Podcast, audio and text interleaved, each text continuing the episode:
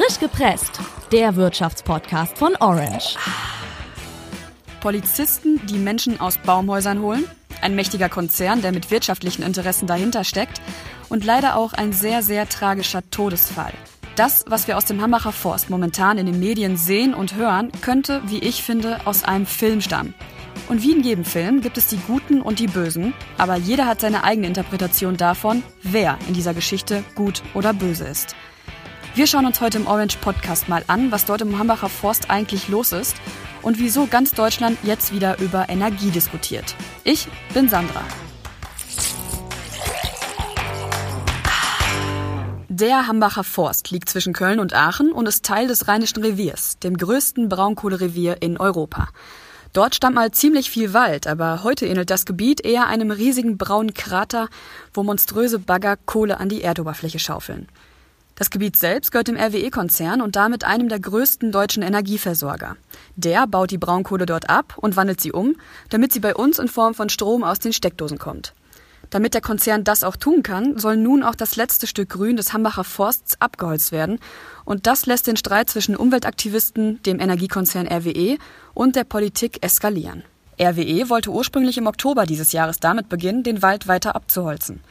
Doch aktuell sieht es nicht danach aus, dass der Konzern diesen Plan auch umsetzen kann. Der Konflikt hat nämlich noch eine ganz andere Seite und auf der stehen Umweltschützer, Aktivisten und Leute, die einfach dagegen sind, dass der Hambacher Forst für den Braunkohleabbau abgeholzt wird. Der Protest ist vor allem so groß, weil es ziemlich umweltschädlich ist, aus Braunkohle Strom zu erzeugen. Viele lehnen Braunkohle als Energielieferanten daher komplett ab. Mehr dazu später.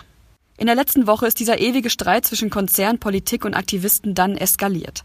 Die NRW-Landesregierung hat der Polizei den Auftrag erteilt, den Wald zu räumen.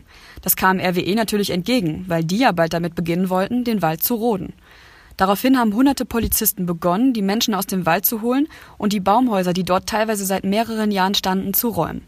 Das geschah natürlich nur unter dem sehr großen Protest der Waldbesetzer. Am Mittwoch kam es dann zu einem tragischen Unglück. Ein Journalist und Blogger stürzte von einer Hängebrücke, die zwischen zwei Baumhäusern gespannt war, und verstarb noch auf dem Weg ins Krankenhaus. Seitdem herrscht im Hambacher Forst mal wieder mehr oder weniger Stillstand. Aber wir kommen jetzt mal zum Kern der Sache, nämlich der Braunkohle selbst, die die einen ja abbauen wollen und gegen die die anderen heftig protestieren. Dazu habe ich mit Rainer Wieck gesprochen. Er ist Chefredakteur des Energieinformationsdienstes in Hamburg und hat mir erklärt, wieso die Braunkohle überhaupt abgebaut werden muss.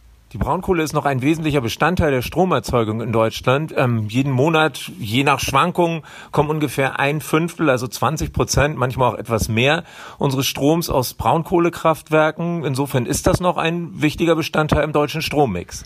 Dieser Strommix besteht in Deutschland vor allem aus Braunkohle, Steinkohle, Atomkraft und Windenergie.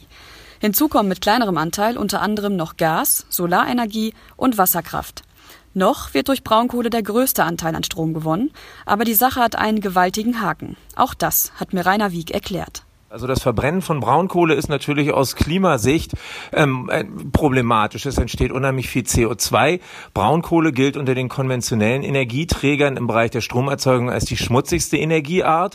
Ähm, das ist die eine Sache. Hier mal ein Vergleich. Um eine Kilowattstunde Strom aus Erdgas zu erzeugen, werden 370 Gramm CO2 freigesetzt. Bei einer Kilowattstunde aus Braunkohle sind es schon ganze 1150 Gramm. Das ist in etwa so viel CO2, wie ihr auch freisetzt, wenn ihr 10 Kilometer mit einem neueren Dieselauto fahrt. Und mit einer Kilowattstunde Strom könnt ihr je nach Stromverbrauch des Geräts entweder 10 Stunden Fernseh gucken oder 70 Tassen Kaffee kochen. Umweltfreundlich ist die Stromerzeugung durch Kohle also nicht, aber ganz ohne geht es dann auch nicht. Beziehungsweise noch nicht. Das sagt Rainer Wieck. Würden wir jetzt sofort von hier auf jetzt auf Braunkohle verzichten, entstünde natürlich eine Lücke in der deutschen Stromversorgung.